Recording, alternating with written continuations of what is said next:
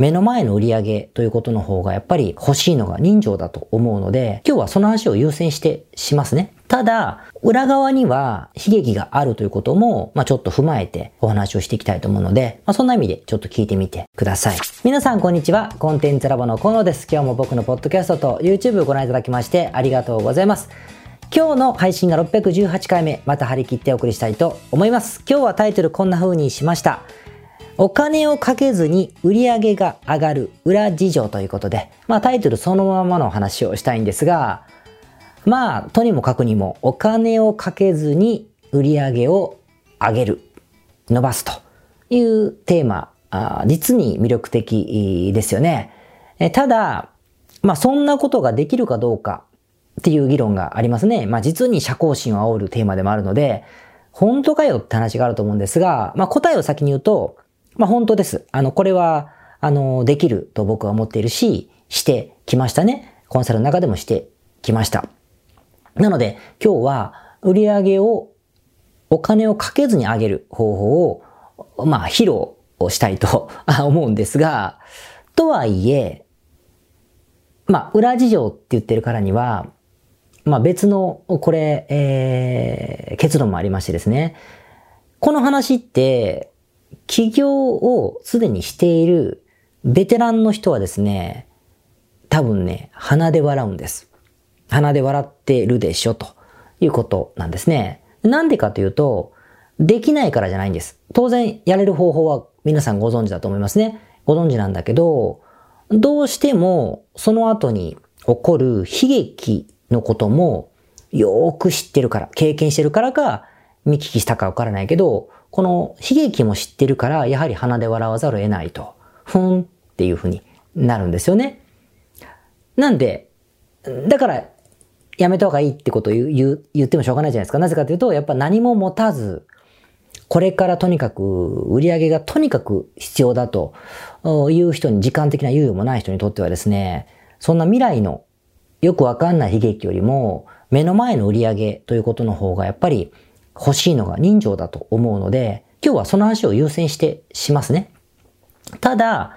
裏側には悲劇があるということも、まあちょっと踏まえてお話をしていきたいと思うので、まあそんな意味でちょっと聞いてみてください。じゃあ、えー、早速本題に行きたいと思うんですが、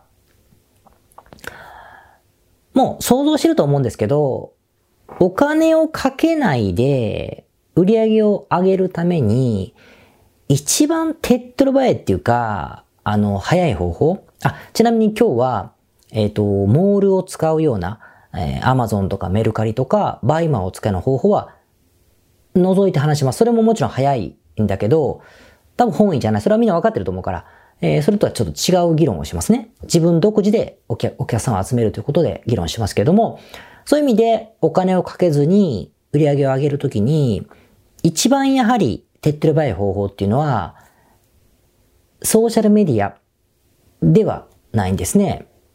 口コミでもないんですね。何かというと、検索エンジンなんですよ。はあって。まあ、あ、そこってなったかもしれませんが、でも、検索エンジンなんですね。えー、まあ、時は流れ、今ではですね、若い子たちは、Google なんて使わない。インスタグラムのハッシュタグで検索をするんだ。YouTube で検索するんだと言われて久しいし、それなんだけども、でも短期的に売り上げを上げるということで言うと、やはり検索エンジンを、まあ、要は使うということが一番、まあ、確実だと思いますね。で、なんでかっていうちょっとからくりを説明しますが、あの、Google って、まあ、プロの方とかご存知の方多いと、いらっしゃると思うんですけど、Google って、あの Google 社が、Google 社っていうか、Google が、えー、定義しているユーザーの検索動機。なぜその検索をしているかというふうに定義しているものが4種類あってですね、それをこう呼ぶんですよ。go キーワード、do キーワード、do、go って行くね、行くの単語。Do はやる、do ですよ。just do it の do。do キーワード。そして buy キーワード。買う。buy キーワード。そして know, know, k-n-o-w かな。あの、知る。というキーワード4つに分かれていると言われています。知るために探す、買うために探す、行くために探す、えー、やるために探すと言われていて、言われてるんですよ。で、この4つの需要って、えー、まあ、いろいろあると思うんだけど、例えば、行くってことで言ったら、桜、名所、東京とかね。場合だったら、えっと、iPhone 13電源ケーブルとかね。そういうものですね。電源ケーブル、通販とかね。いうのがバイキーワード。そして、えー、do キーワードだと、韓国仕入れ代行とかね。これが do ですよ。あともしくは、えー、なんか、えー、サッカー個人レッスンとかね。かもしれませんね。あと、僕な、何言いましたけど、最後、脳だ。脳の場合は、えー、ワクチンの話やめとこう。えっ、ー、とな、なんだろうな。何かを知りたいわけだから、うん、三枚、三枚おろし方法みたいな。これが多分、あの、脳キーワード。まあ、do でも言うんだけど、まあ、脳と呼ぶんですよ、こういうのは。って言われていて、で、この中でも、お客さんが金を払う。金を払うために探している需要っていうのは、do か buy だと言われてるんですね。実際そうじゃないですか。何かを買うときに、モバイルバッテリー、なんとか格安とか探すときって、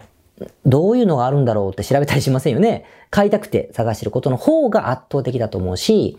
サッカー個人レッスンっていうのも、当然のごとく、サッカー個人レッスン、世田谷とかだったらもうその地域で探してるわけだから、やっぱ受けたくて探してるということになるので、この二つの検索需要というのは、間違いなくお金を買う人たちが探しているわけですよ。つまりどういうことかというと、この do キーワードと buy キーワードを検索、自分のサービスをとか商品を求めている人が buy キーワード入れたときとか、do キーワードを入れたときに、検索結果のせめて1ページ目、できればまあ上位5位ぐらいに入ってれば、まあ間違いなくお金にはなります。売り上げにはなると。すごく早いタイミングでなるし、その場合はおそらくですね、まあ価格差は確かにあるかもしれないけれども、ウェブサイトのヘボさとかは、もう関係なくおそらく注文が取れていくだろうというふうに思うので、それが一番簡単に売り上げを上げる方法です。お金からないし。ってなりますね。簡単でしょ？なんてね、ということで、えー、そんなに簡単じゃないんですね。えー、なぜかというと、これ聞いた中で、素人というと、お前も素人じゃねえかって話なんだけど、まあ、素人の人、慣れてない人はね、これを聞くと、あ、そうかって、まあ、当たり前のことだから、わた、やっぱりそうかって。じゃあ私の商品なりサービスの、を探してる人のキーワードは何かってことを調べ尽くして、その言葉で上位に来るようにすればいいのね。じゃあ、キーワードはどうやって埋めればいいんだろうかとか、何文字ぐらい書けばいいんだろうかとかね。えー、ワードプレスの方がいいんだろうか。ウィックスの方が上位に来るって聞いたんだけど、みたいなことを考えがちでしょ？じゃないですか。じゃないそんなこと言ってないんですよ。なぜかというと、ほとんどのみんなが思いつくキーワードというのは、あなたの商品の do キーワード、buy キーワードというのが存在しない。つまり、世の中の人が星がそもそも買う気満々で探している言葉が存在しない、ちょっとこう、売りにくい商品なりサービスを扱っている場合があると、何もできませんね。だってキーワードがないんだから。無理やり見つけるんじゃないですよ。だって探しないんだから。しょうがないケースがあるし、さらには、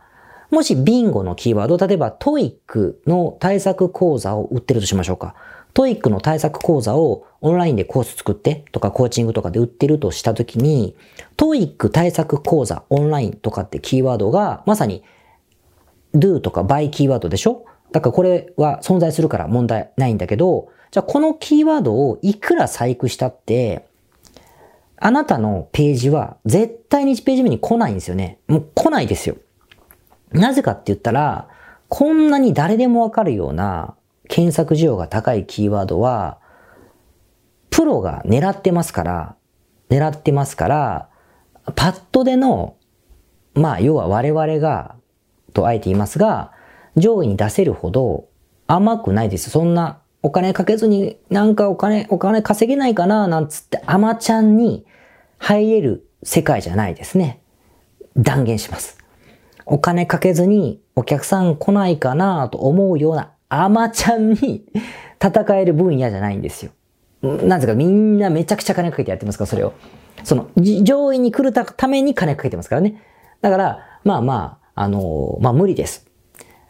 逆なんですよ。じゃあ無理かって話をしたいんじゃなくて、逆で、そうじゃないんですよ。自分たちが選んだ by キーワードとか do キーワードで、なおかつ上位に来やすいものを見つけて、そのビジネスをしろってことなんです。逆ですね。サービスとか商品ありきで上に出せっていうのバカでも言えるじゃないですか。そうじゃなくて、それはアマちゃんには多分戦えない世界だと思っていいですよ。そうじゃなくて、do とか by キーワードで狙えそうなキーワードを見つけて、そこのサービスなり商品を自分がやるんですね。そういう順番がおそらく、まあ一番簡単な金かけずに売り上げる方法になると思いますね。まあ僕が過去にお手伝いしたクライアントさんの例を説明する、実例説明すると、例えば、えー、イギリスの方の例をよく話しますが、今はね、この2年はお客さんゼロですけれども、えー、観光業やってる方がビジネスをしているサービス名として、アーサーを、イギリスのね、有名なアーサーを聖地巡礼ツアーっていうキーワードって、まあ試しに探してみてください。意外と、do キーワードなんですね。他社もやってるし、いくつかやってるし。そこでトップを取っていくわけですよ。そうすると、アーサー王の聖地巡礼のツアーに行きたい人ってのは一定量いる。今は行けませんよ、もちろん。なんだけど、いる、いてる、いるので、そのキーワードだとトップに来るのはそこまで難しくない。から、お客さんが来るというからくりですね。それを知ってるから、アーサー王の聖地巡礼ツアーをわざわざやるんですよ。やるんです。他にもありますね。今ではちょっと有名になりましたけど、えっ、ー、と、オランダ。オランダの方がやってるのは、オランダ農業視察ツアーみたいな？オランダ農業視察って。結構、あの、詳しい方はご存知だと思いますけど、ピンとこないでしょ？興味ない人にとっては。僕は、あの、お世話になったので、オランダの、あの、セミナーでもお世話になりましたから、あの、実際農業のツアーにも連れてってもらいました。けどね、すごく面白かったですよ。だからまあ、興味あれば、あの、勉強のために行った方がいいと思いますが、それは置いといて、あの、オランダ農業ツアーっていうのは、やはり、えー、do キーワードであり、バイキーワードなんだけど、まあ、少ないでしょ需要があるんだけども、ライバルもそんなにいませんしね。いませんし、だけど需要があるというのを狙っていくわけだから、上位に、えー、来るということで、こういう順番なんですね。たまたま自分がやってるサービスとか商品がそういう場合もあるかもしれないけど、確実に行きたいなら順番を変えた方がやっぱりいいだろうというふうに思うんですね。なんか見ますけど、サービスとか商品が先なんじゃなくて、キーワードが先なんです。こういうのをね、僕はね、広告を使えるお客様がほとんどいなかった時代は、この順番でしか、やるなぐらい言ってた時期がありますね。10年ぐらい前かな。その頃のお客様ってまだ今でもね、あの、お手付き合い、お付き合いしてますが、そんな風に思います。で、もちろんそれで100%上に来るとは限らないですよ。限らないけれども、もしそれでもね、安心してください。もう一つ方法があって、広告、いや、また金かと思うかもしれないけど、ちょっと待ってと。広告を使ってほしいんです。使ってもよくて、なんでかっていうと、まあ、Google の例えばキーワード広告、検索広告ですよ。検索して出てくる広告ってビンゴ。この言葉でしか広告を出すなっていう、ういって絞った広告の出し方ができるんです。専門用語で、あのー、完全一致って言うんですけどね。もしくは、あのー、なんだっけ、えー、フレーズ一致かって言うんですけど、それでやるとですね、やはり同じことが起こっていて、そこまでして選んだキーワードだから、出してるライバルも少ないですよ。だからキーワード単価も安いし、ライバルも少ないから、で、上位に出るでしょ ?Google 広告って絶対1位、2位、3位に出るわけだから、そうそう同じように、非常に安い価格でお客様が取れるはずです。はずです。でやれば、0円とまで言いませんけど、ほとんど気にならないコストでユーザー獲得ができるので、やっぱ売り上げは短期で上がっていくだろうというのはこれは実証済みだなと思いますね。だから Facebook とかあえてやっちゃダメです、そういう時は。あの、あれはターゲットが広いんでね。っていうふうに思います。っていうのがおそらく、えー、指示後に、えー、短期的にお客さんをお金かけずに取る方法なんです。じゃあここで、いよいよ本題というか、さっきの気になる引っかかるね。なんでじゃあ、悲劇が起こるっていうに起業家を笑うのか？そしてこの方法を採用しないのかですよ。なんでみんなやらないのってことになるわけですけども、もう想像つきますか？まあ、簡単に言うと、そこまでして選んだキーワード需要というのは、規模がね、ちっちゃいんですよ。どうしても。だから一顧客から、例えばうちのクライアントさんだったら、韓国、仕入れとかね、いうキーワードで、ニッチに拾ったキーワードで、まあ、韓国東大門仕入れとかでニッチに拾ったキーワードで、ちょっと付き合ったことがある方からの取引額が最高何百万にもなる場合があるわけですね。検品とか全部やるから継続的に。そういうのは別にいいんですよ。その、そのまま大きくなっていきますから、事業が。なんだけど、そうじゃない場合って、やっぱりこう、ある一定の量まで行くと、規模が伸びないんですよ。一定の量って本当一定の量までしか行かなくて、伸びないんですね。そうすると、やっぱり自分たちの企業の動機からすると、まずは生計を立てる。ここは多分いけるでしょう。ちょっと贅沢する。ギリ、いけるかいけないか。で、スタッフを雇って自分が楽する。もっと大きくするみたいなステップ。ここはもうね、突入できません。絶対に。できないから、そうすると、やはり、まあ、広告を使ったりとか、規模を大きくしたりとかっていう風に、金をかけるっていう世界に突入しないと、やりようがないんですよね。ああ、分かってるよ、そうでしょ、そらって思うかもしれないけど、じゃあなんで悲劇かというと、実は、このお金をかけない、かけない、かけないっていう風になった人って、お金をかけないことにとらわれてしまって、ちょっとでもかけなか、金かけると損したとか思ってですね、なんでしょう？経済合理的に考えられなくて、ただただ金をかけないという方法しか使わないことがあるんです。ビジネスコミュニティとかには何十万も払うのにね、あの、広告にはかけないみたいなことが起こってしまうことがあるんですね。で、また別にあって、もう一個は、金をかけずに客を集めることに慣れちゃう。慣れちゃうというか、ここからスタートすると、原価設定が甘すぎるケースがあって、だって金かけるってイメージが湧いてないから、例えば物販なのに5割で仕入れてるとか、まあ5割はまああるかもしれないけど、8割で仕入れとか7割で仕入れとか、こんなのね、無理ですよ、いくら安く集められたって。利益だって痩せないし、あの、お客さんじゃないな、ごめんなさい。えっ、と、品質を上げるためのお金も使いになるし、スタッフも使いようがない部分になっちゃうので、やっぱ全然頭打ちしちゃうだろうというのがあって、こういう現実を知ったりとか経験してるから、ベテラン起業家を離れわろうって言ったんですよ。あ、まあ言ってるよって感じになる人も多いだろう。まあ、意地悪かもしれないけどね。っていうことで、こういう悲劇はありますから、じゃあ、やるなって言うとさっき言ったみたいに何も持たずに緊急事態の人ってこんなこと言ってられないと思うんです。なので、やはり、えー、この順番で悲劇があることを分かってて、この順番で進めると、まあまあいい感じかなと思ったりもします。ただまあね、人間って感情の生き物でございまして、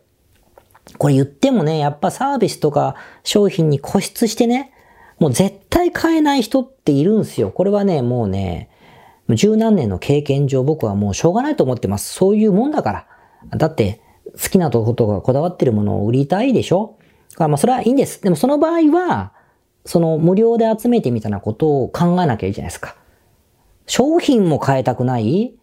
売り方は金使いたくないだったらそれは無理なんで、それはもう趣味としてやってくださいってどうしてもナンバーになっちゃうので、まあここはね、あの、バランスを取るというか、まあ、自覚しながらやるといいんじゃないかなというふうに思います。ということで、まあまあ、あの、お金かけない方法、他にもありますけどね、ちょっと細かすぎるからちょっとピックアップしないので、またお話をしますが、まあ、あの、やっぱりどこまで行っても、大きくしようと思った時には頭をすることは間違いないので、そこを分かった上で、緊急措置的に取っていくっていうのは大事じゃないかなというふうに思いますという話でございました。では、また来週。はい。それでは、618回目の雑談でございますね。今日はアスリートの魅力という話をしたいと思うんですが、あの、僕ですね、体育会系はそんなに好きではありません。スポーツとかね、体を動かす遊びは好きですけども、あんま体育会系好きじゃない。日本の体育会系は馴染みがないんだけども、でもアスリートさんっていうのはやっぱすごいと思っていて、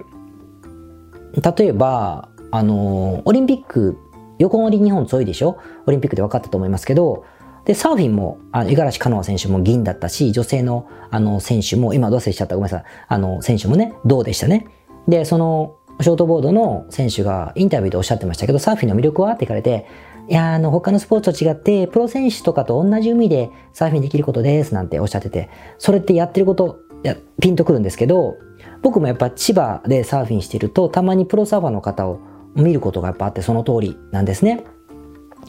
で、もちろん一緒の海に入ってて見てると、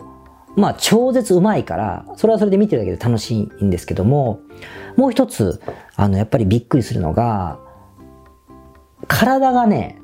すっごいね、美しいんですよ。あの、男性のサーファーのこと言ってますよ。美しいんです。なんつうんですかね、いかつい、いかつい体してるんだけど、なんか、バランスいいと言いますか、姿勢がいいと言いますか、うおかかっこいいっていうのかな、本当かっこいいなって思う、思うんです。これはやっぱりね、あの、どんなものでもそうかなと思ってて、例えばサッカーあるじゃないですか。サッカーなんて僕ね、子供が好きだから見てる部分が大きかったけど、その選手の握手会みたいなのって目の前で見れる新チューンってあるんですよ。試合にはいつも行ってますけど、まあ遠いじゃないですか。だから目の前で本当この距離で見るのって握手する、そういうサイン会みたいなのしかないので、そこでよくあの握手する時とかに、えー、まめ、間近で見るんですけど、えぐいっすよ、やっぱ体つきが。あの、しかもね、テレビではハムスターみたいにすごく可愛い感じっていう風に人気のある選手。例えば、えー、僕ぐらいまではいかないけど、もっと160センチ台の選手ってやっぱちっちゃいって言われるでしょ？その160センチ台でちっちゃくて可愛いって言われる顔つきも可愛らしい選手がいて、僕もね、年下ですから可愛らしいのかなと思って行くと、見たら可愛げなんかないですよ。ものすごいいかつ、ムッチムチっていうか、ごっついんですよ。姿勢もシュッとしてるし、うわ、かっこいいなーって見ててやっぱり、あの、思いますね。なので、なんつうんですかね。で、しかもそれで戦うんですよ。で、プロサーファーなんか、あの、チョープとか、パイプラインとかね、ああいうえっくいもう死ぬような波に突っ込んでるのとか見ると、もう出てるフェロモンももう半端ないので、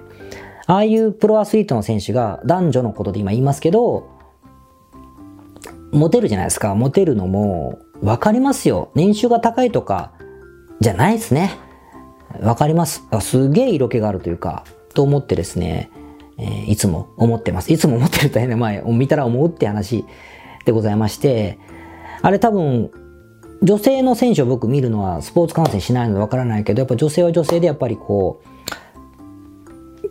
う、なんですかね、こう、姿勢とかね、美しいんだろうななんてやっぱ思うので、えー、そういうこと思ったという話ですね。だから、この前ちょうどサッカー選手を間近に見る機会があったんですけど、で、いつも見たら、サーフィンもそうだけどね、見たら、よし、俺も体作るか、なんてね、思うんですけどね、思うんだけどね、帰りの車とかでこう、チョコパンとか、もう全部完食しちゃって、忘れるっていう日々を過ごしてますが、なので皆さん、肉体美っていうのはやっぱ大事なんだろうと、あの、思いますよ。僕習わずに、ぜひ、おじさんたちは鍛えた方がいいんじゃないかなという話でした。何のこっちゃわかんないけど。ということでまた来週。皆さんこんにちは。コンテンツラボの河野と申します。この YouTube チャンネルをご覧いただきましてありがとうございます。え普段は在住の起業家の皆さんにインターネットを使ったビジネスのサポートをさせていただいております。これまで、え約3000人の方々のビジネスのサポートを行い、す、べ、てのクライアントさんの売上総額は300億を超えているぐらいだと思います。えこのチャンネルではそんな経験をもとにインターネットビジネスもしくはインターネットを使った起業について、え詳しく役に立つ情報をお送りするように心がけております。海外においての事例もとても豊富に含んでいますので、日本の方にも適用できることがとっても多いと思っております。ぜひチャンネル登録をして配信をご覧になってみてください。ポッドキャストをお聞きの皆様、こんにちは。コンテンツラボの山口よしこと申します。普段はサンフランシスコに住んでおりまして、日々現地からコンテンツラボのお仕事を行っています。いつもご視聴ありがとうございます。いつも聞いてくださっている海外在住の方日本在住の方起業して制約のない自由なライフスタイルを実現したいと思っていませんか？今日はそんな皆様にですねお知らせとお願いがありましてこんな風に最後にお邪魔させていただいています。そのお願いというのはですねコンテンツラボのコンサルティングサービスについて知っていただくということです。であのー、番組の中でも河野が時々メンバーさんと呼ばせていただいていることがありますのでご存知の方も多いと思います。起業前の方にはビジネスプランを一緒に考えることから始め起業後の方には集客組織化異業種展開だったりはたまたお金の残し方とかそして望むライフスタイルの実現というところまでですねメールやオンライン通話でのコンサルティングのほかに学べる仕組みとしてあの定期的に私たちの方からコンサルティングを受けていただいているメンバーさん用に教材をあのお配りしたりですねあと世界各地にお住まいの起業してビジネスの広がりを目指す日本人の方同士とつながれる仕組みを取り入れたりといったコンサルティングやコミュニティ参加が全て入ったサービスになっております。私たちのクライアントさんは7割が海外在住者在住者さんでですね3割が日本にお住まいの方です。これから起業したい方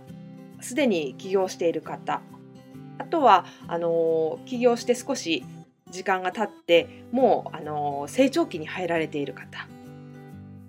皆さんそれぞれあのビジネスのステージはそれぞれですけれどもとても刺激的にご一緒させていただいています。でよく聞かれるのですけれども海外在住ということにかかわらずですね私どもでは日本にお住まいでビジネスを展開している方とかあの起業計画されている方にもお使いいただけるコンサルティングサービスとなっていますのでご安心ください。起業前、起業後、日本、海外とか関わらずプロフェッショナルな支援やコミュニティ参加でもっともっと成長したいとお考えの方におすすめのコンサルティングサービスとなっております。であの知っていただくことがお願いだったのですけれどもここからは皆さんにあのまた別のお知らせになりますがご興味がある方のために河野が世界各都市で実施して大好評をいただいているネット企業ビジネスセミナーを無料で公開しています。まだ何をしていいかわからない方にはどんなビジネスをするべきかすでに何かを始めている方のためにはどのようにビジネスを成長させるのかといったような濃い内容をですね4時間以上でとても詳しくお話ししています。もちろんあのコンテンツラボの強みとして今まであの一緒にサポートして大きくなってきた実際起業されている方たちの生の声も聞けてしまう貴重なものになっていますそしてさらに特別に今回取り下ろした How to というものを含めた実践編のセミナーも特別にご覧いただけるようになっております。ネットショップを始めてみたいとかサービス業をしてみたいコンサルティングやコーチング業をやってみたい自分の持っている情報を売ってみたいなどですね全てカバーしている動画セミナーになっています。で先ほども申したように視聴は無料となっておりますので今すぐこのメールの中にある概要のリンクをクリックいただくかコンテンツラボという名前で検索して動画を請求してご覧になってください。